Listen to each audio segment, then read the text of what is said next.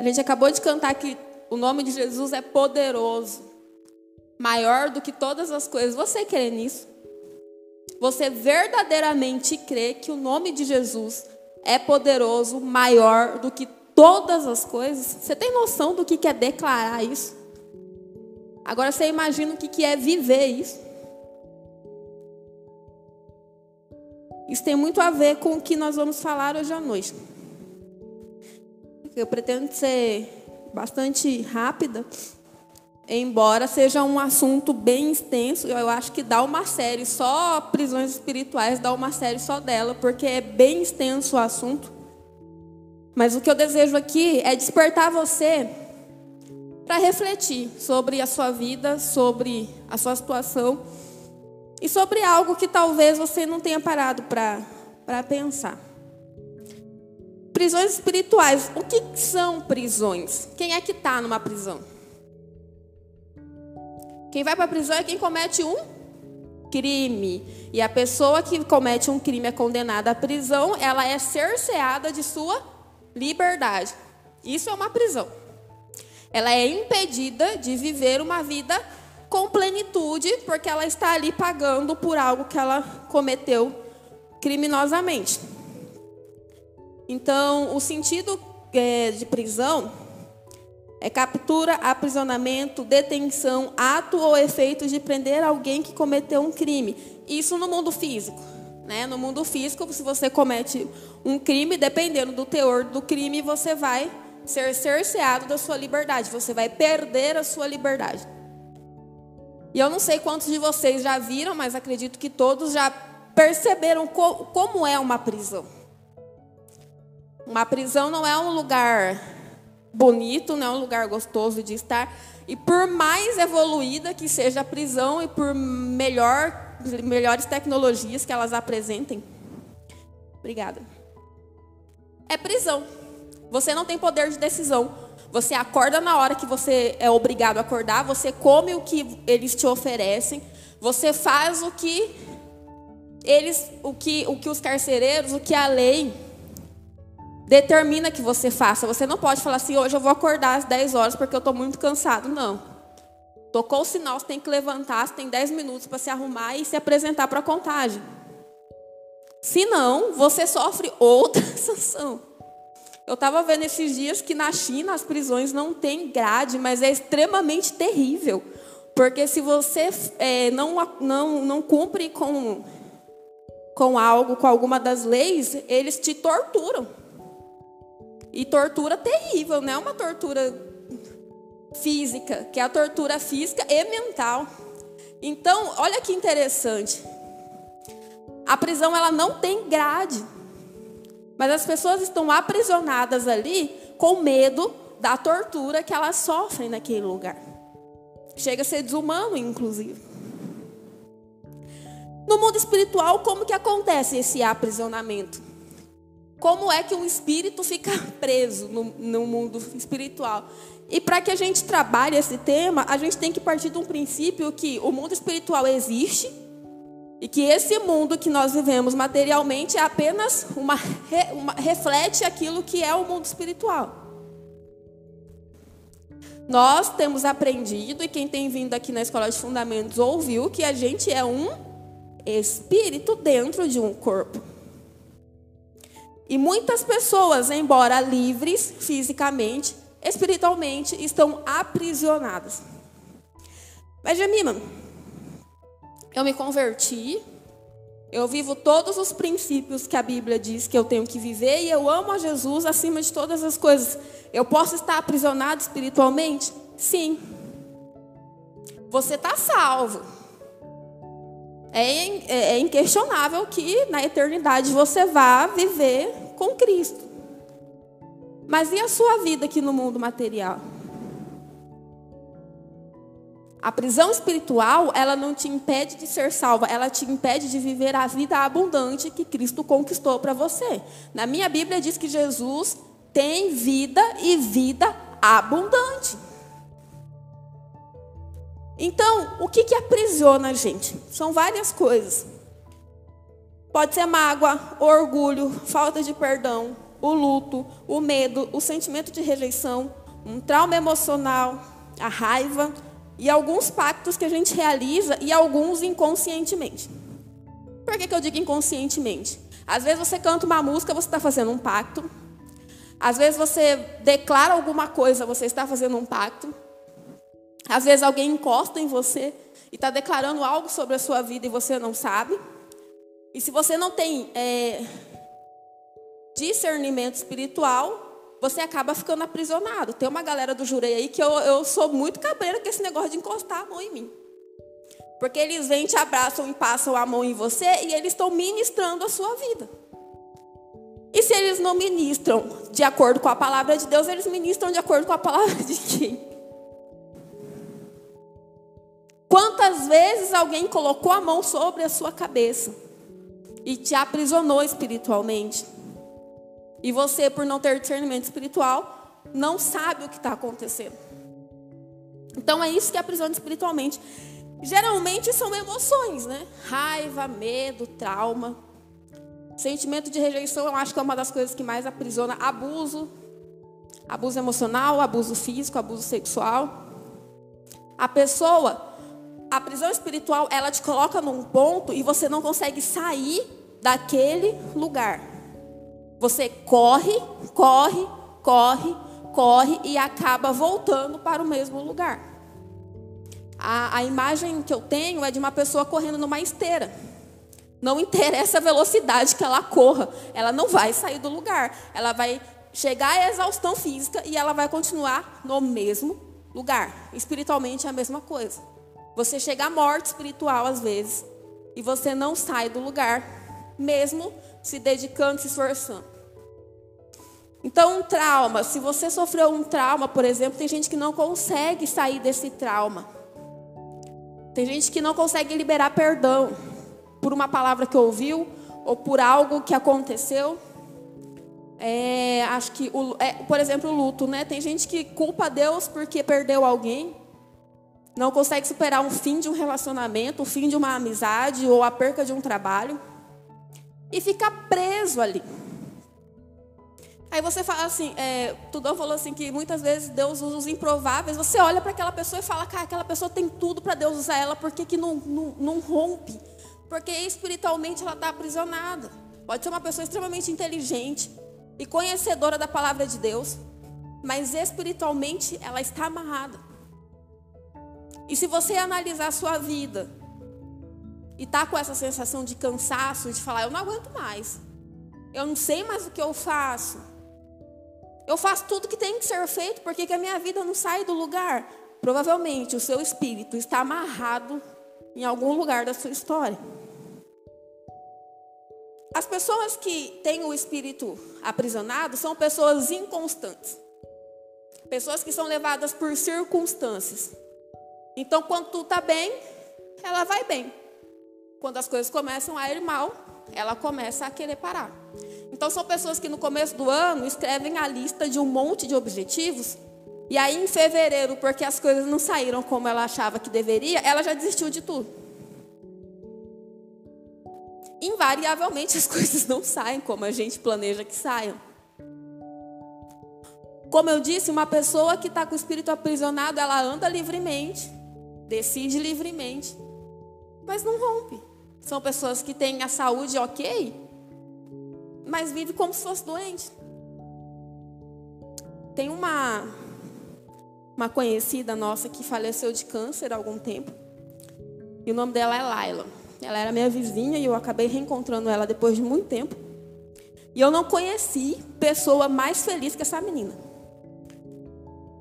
E ela se internou, estava em fase terminal. E você ia visitar lá ela para confortar ela, você que saía confortado de lá. De tão livre que ela era. Nada tirou a alegria dela. Nem está aprisionada numa cama em estado de, ter, de morte quase. E ela morreu, a afeição dela era uma afeição de uma pessoa feliz, porque ela não morreu aprisionada, ela morreu livre. O, o corpo dela se foi, mas o espírito dela ainda estava vivo. E quantas vezes nós, saudáveis, dentro da nossa casa, comendo o que a gente quer, abrigados sobre um teto, tendo a nossa família, tendo os nossos amigos, estamos vivendo como se fôssemos doentes terminais. O homem, Tiago 1,8 diz que o homem de coração dobre é inconstante em todos os seus caminhos.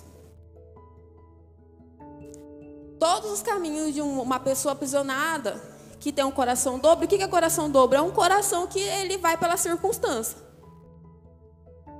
Então, uma pessoa inconstante.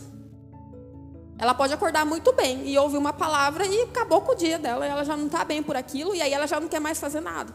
Já chuta o balde para tudo. Já desconta em cima de gente que não tem nada a ver. E ela fere pessoas, ela se fere e ela perde de viver coisas que Deus tem para ela. Como que se manifesta um espírito aprisionado?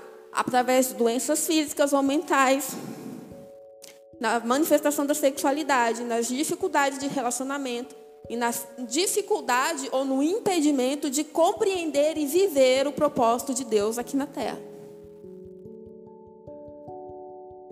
Às vezes Deus te chamou para um ministério incrível, mas aí Satanás não está interessado que você saiba que o seu espírito está aprisionado porque ele não quer que você cumpra o propósito de Deus.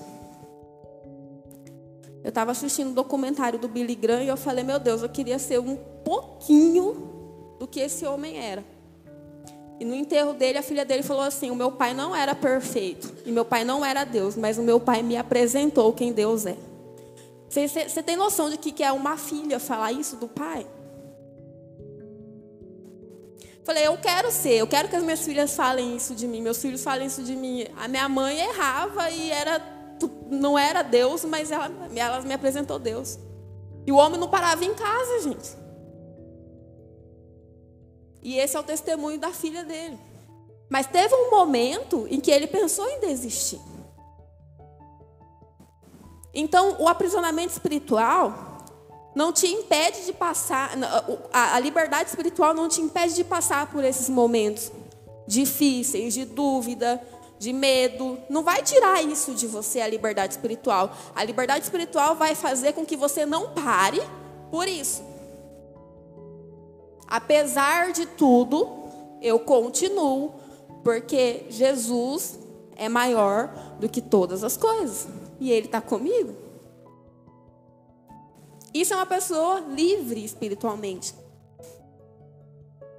A pessoa que está com o espírito aprisionado, ela tem um conceito sobre si distorcido, porque ela acha que ela é aquilo ali que o pensamento dela está falando sobre ela. São pessoas que falam assim: eu não consigo nada na minha vida. São pessoas que acreditam que não merecem prosperidade. São pessoas que acham que o ministério não é para elas. São pessoas que não sobem no altar porque falam, ah, eu não vou conseguir pregar igual o pastor prega. E não é para pregar igual o pastor prega, é para pregar como Deus quer que você pregue. Eu jamais terei uma família, eu jamais serei capaz de ter sucesso. São pessoas de espírito aprisionados. E elas ouvem esses pensamentos e creem nesses pensamentos e acham que ela é aquilo ali. É uma distorção da personalidade. Se você já ouviu falar de anorexia, anorexia é anorexia. Anorexia, anorexia é um distúrbio de autoimagem. A pessoa olha no espelho, ela tá couro e osso, mas ela olha no espelho e ela se vê gorda feito uma bola. Ela não se vê como ela realmente é e ela acredita na imagem que ela está vendo distorcida de si. A prisão espiritual é isso aí. Você se enxerga de maneira distorcida e acredita que você é aquela distorção. Satanás ele é muito sutil, porque é aí que ele faz com que você não viva os planos de Deus para você aqui na terra. Porque você passa a acreditar que você é aquilo. Mas é contraditório, porque a palavra diz que nós somos mais do que vencedores. A palavra de Deus diz que Ele nos deu espírito de ousadia e não de, de medo, não de, de é, covardia. A palavra de Deus diz que nós podemos todas as coisas em Cristo Jesus. A palavra de Deus diz que Jesus conquistou para nós todas as riquezas no mundo espiritual. Como que a gente acredita em algo que vai contra a palavra de Deus sobre nós? Aprisionamento espiritual.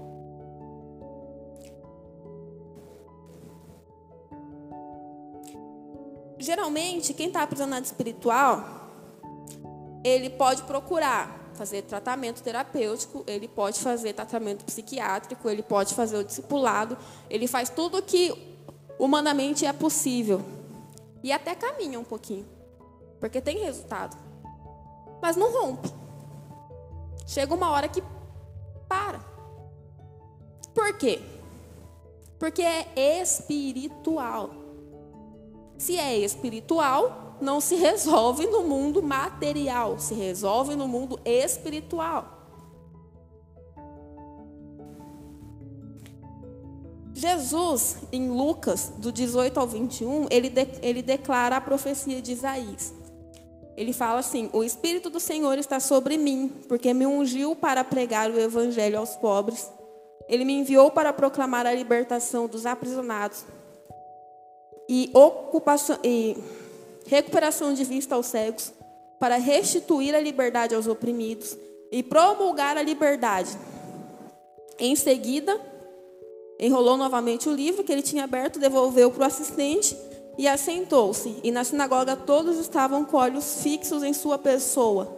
Então ele, Jesus, começou a pregar-lhes: Hoje se cumpriu a escritura que acabais de ouvir.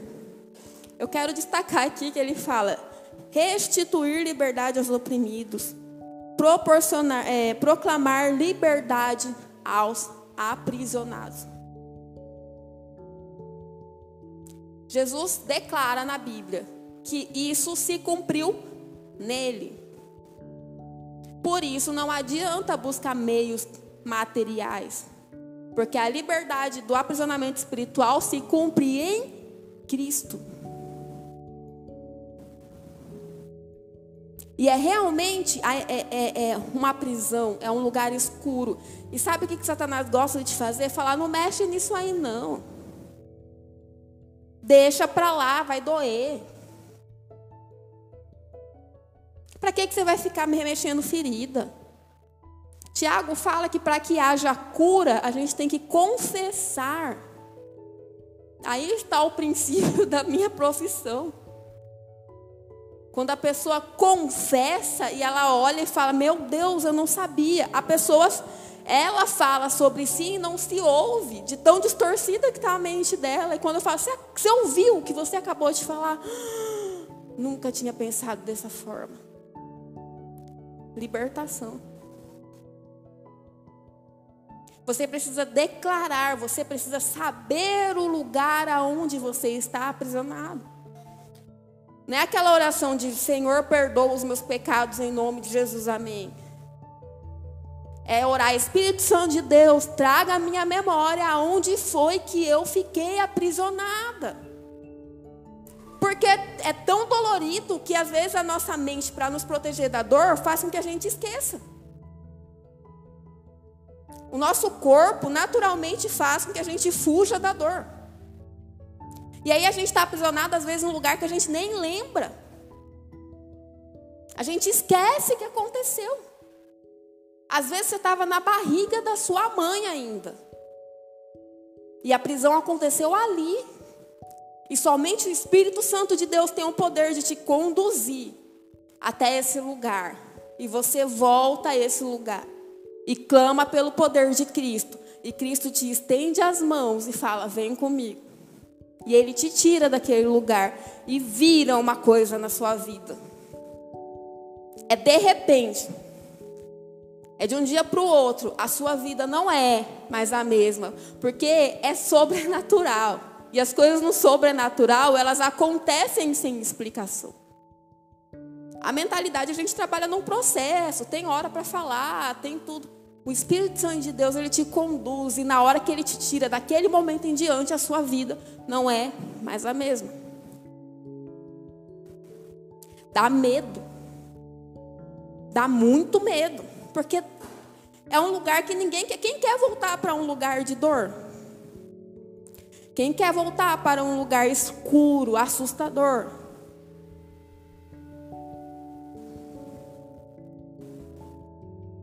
Jesus ele tem o poder de te livrar de qualquer cativeiro. Não tem cativeiro que Jesus não te liberte. Ah, mas você não sabe o que aconteceu comigo. Eu não, mas o Espírito Santo sabe. E ele liberta. Quantas pessoas você já ouviu que não tinha esperança nenhuma de vida? Crianças que foram jogadas no lixo. Quem já ouviu o, testemunho da pastora Tana Teresa? Hoje ela trabalha com libertação. A mulher não tinha expectativa nenhuma, ela se tornou juíza, porque Jesus a tirou do cativeiro. Quem tem a liberdade espiritual não fala, eu não dou conta. Ele pode até falar, eu não dou conta, mas Cristo está comigo, ele me faz conseguir. Eu não sei como, mas Jesus vai me dar aqui a direção. Eu posso não ter conhecimento, mas eu tenho o Espírito Santo que me dá discernimento, então vamos. É uma outra vida, é uma pessoa que vive realizando as coisas no mundo espiritual antes do mundo físico. Uma frase que me remete muito isso é Davi. Davi ele fala assim: ele vem contra mim com armas e com forças humanas, eu vou contra ele como o Senhor dos exércitos. A guerra ali era espiritual, não era física. Aonde já se viu ganhar de, de gigante com funda e pedra? E eu fico pensando, Deus fala assim: vai lá e guerreia. Vai lá que eu vou guerrear por vocês. O povo joga vaso no chão e vence a guerra contra um, um dos exércitos mais bem armados que havia na época. A batalha não é contra carne e sangue. Me diz aí um país que venceu uma guerra quebrando vaso e gritando.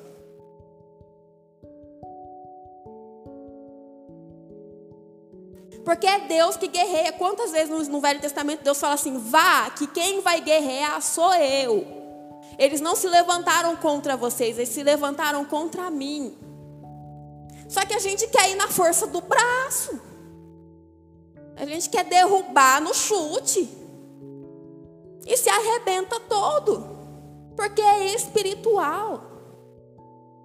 Você fala para o medo assim: eu, eu por mim não vou, mas na força do Senhor eu consigo. Você olha para sua incapacidade e fala: é, a minha guerra não é contra você. Quem guerreia por mim é o Senhor dos exércitos. Nada segura uma pessoa que é espiritualmente livre. Nada segura. Lá em Crônicas diz assim: Se o meu povo, que se chama pelo meu nome, se humilhar, orar e buscar a minha face, se afastar dos seus maus caminhos, dos céus eu ouvirei, perdoarei o seu pecado e seus erros e curarei a sua terra. Se humilhar é voltar para o lugar aonde você caiu. Lá em Apocalipse ele fala também, né? Recorda-te, pois, aonde caíste. É para a igreja de Éfeso. Para haver libertação, você tem que voltar aonde você caiu. Arrependimento é isso é voltar aonde você se perdeu e tomar a direção correta. É por isso que a cura da liberdade, a, a, questão da libertação espiritual não vai se resolver com uma oração de, de, de dois segundos, de dois minutos, essa oração que a gente faz de manhã, de tarde, de noite. Você tem que sentar ali e entrar numa conversa com o Espírito Santo. E verdadeiramente se dispor a ir aonde ele te pretende te levar? Talvez seja um lugar que você não queira ir. Mas se você não for, a sua vida não rompe. É uma decisão que é sua, uma decisão que é minha. Mas eu te aconselho fortemente a passar por esse processo. Muitas vezes a gente fala, ah, eu fiz essa oração lá no encontro com Deus, mas seu coração não estava nem na oração, você só repetiu as palavras que o ministrante estava falando lá. Você pode buscar ajuda, sim, de um discipulador, de um líder, mas é entre você e Deus. É algo que é íntimo demais para ser automático. é se quebrantar, é falar para Jesus aonde que dói e clamar por Ele. Pedro, quando ele, ele começa a afundar nas águas, ele grita por Jesus. E Jesus estende a mão só. Jesus estava ali pertinho dele. E muitas vezes a gente não é liberto, porque a gente não clama por Cristo. E Cristo está lá, esperando que você clame por Ele. E Ele faz assim.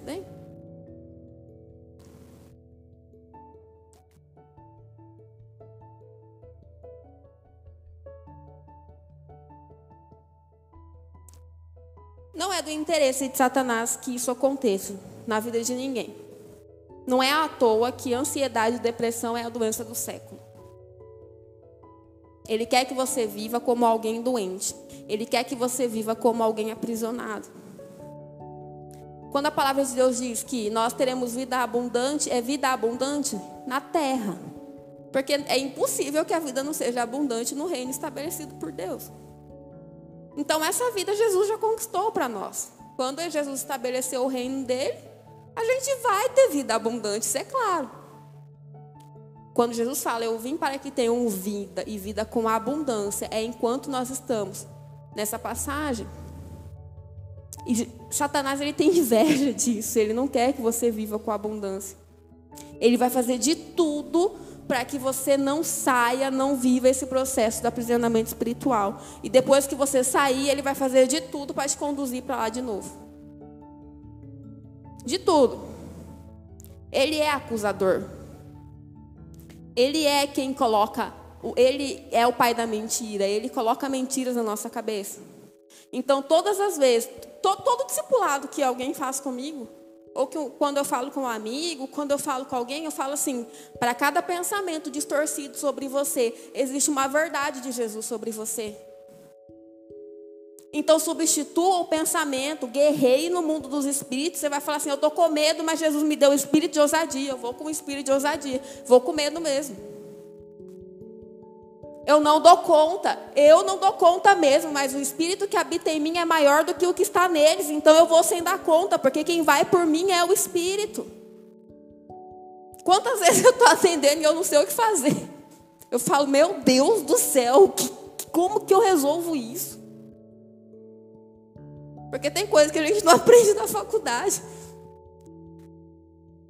Fala, por que eu? Tem tanto psicólogo bom aí, vem cair na minha, na minha clínica.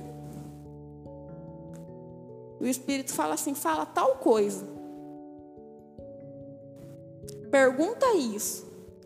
E era isso. Não é eu.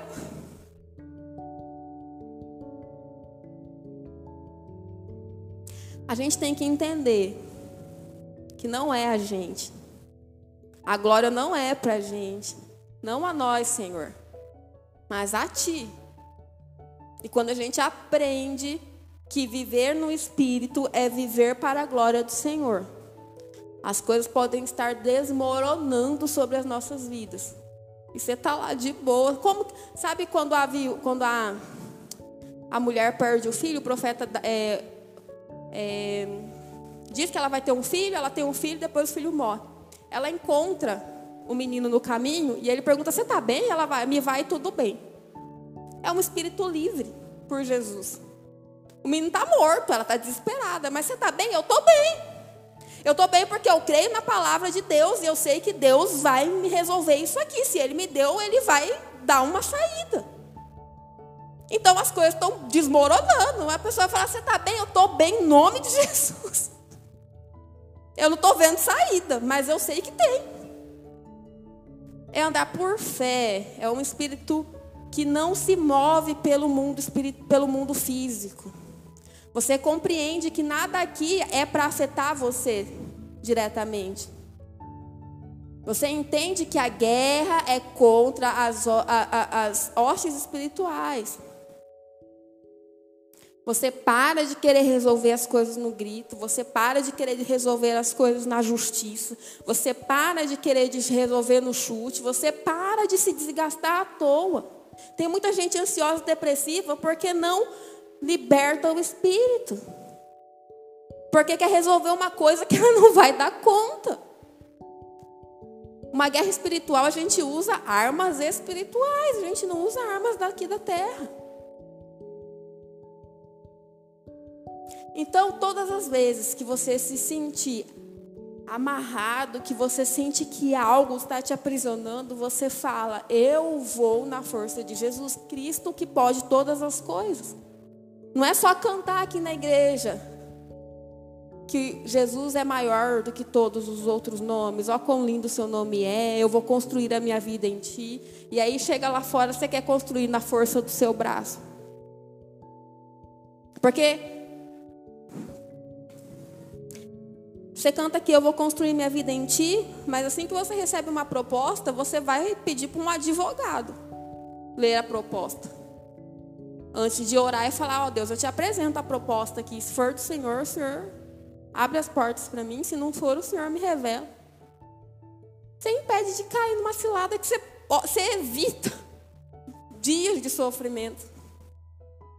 Pai, eu estou passando por essa dificuldade aqui, eu estou achando que eu resolvo assim, mas como é que o Senhor quer que eu resolva? O meu direito é esse aqui, mas o que, que o Senhor tem para essa situação? Pai, eu havia imaginado que o caminho seria esse, mas ele foi ao contrário. Como que eu resolvo isso aqui? A Bega fala que ela chega na sala e ora, porque ela sabe que a batalha ali não é contra ela. Quando os alunos vêm cheio de, de prisões de dentro de casa, aí ninguém entende. Minha mãe também era assim. Fala, nossa, mas essa turma é terrível, ninguém quer pegar. O que, que você faz? Guerreia no mundo espiritual. Nossa carne vai ficar.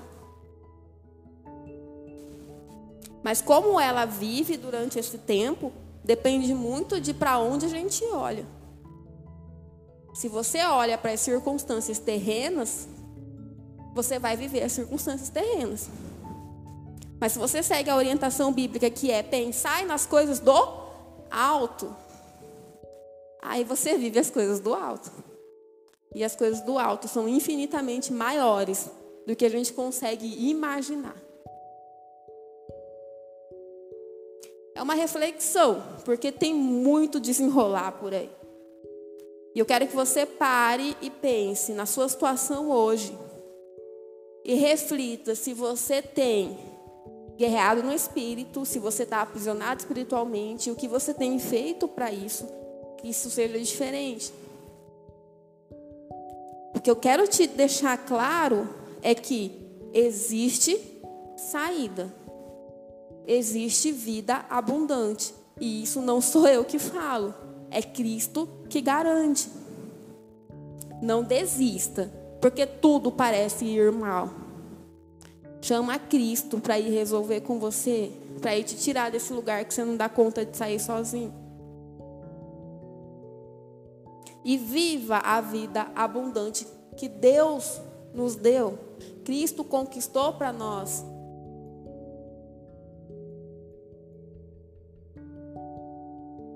existe muita coisa para além disso. Não pegue algo que um presente tão lindo que Jesus deu para nós e jogue no lixo por orgulho, por medo ou por qualquer outra coisa. Se disponha. Ninguém precisa nem saber. Você faz lá no seu quarto, você faz na sala do pastor, você faz com seu discipulador. Ninguém precisa saber.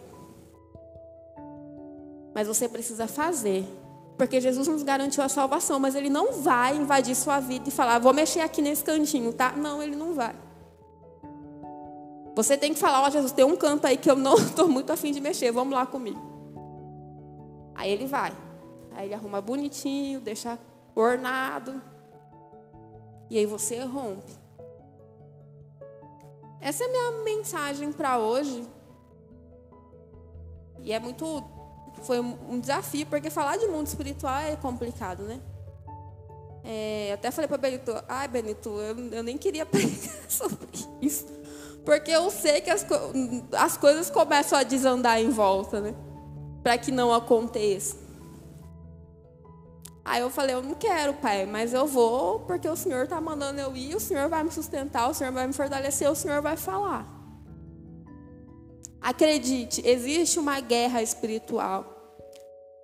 Existe algo além do que os seus olhos veem, do que o seu entendimento alcança, do que o seu ouvido ouve. E mesmo que você não tenha a visão aberta, você pode entrar nesse mundo. A pastora Neuza Itioca, ela trabalha com libertação, ela não tem visão aberta. Ela caminha com pessoas que têm, mas ela não tem. E ela trabalha com libertação, porque ela crê na palavra. De acordo com a palavra, ela declara e acontece. Declare de acordo com a palavra, mesmo que a sua consciência não consiga conceber. Eu não entendo Deus. Eu não vejo, mas de acordo com a palavra, eu declaro e veja as coisas caminharem diferente na sua vida. Amém? Glória a Deus.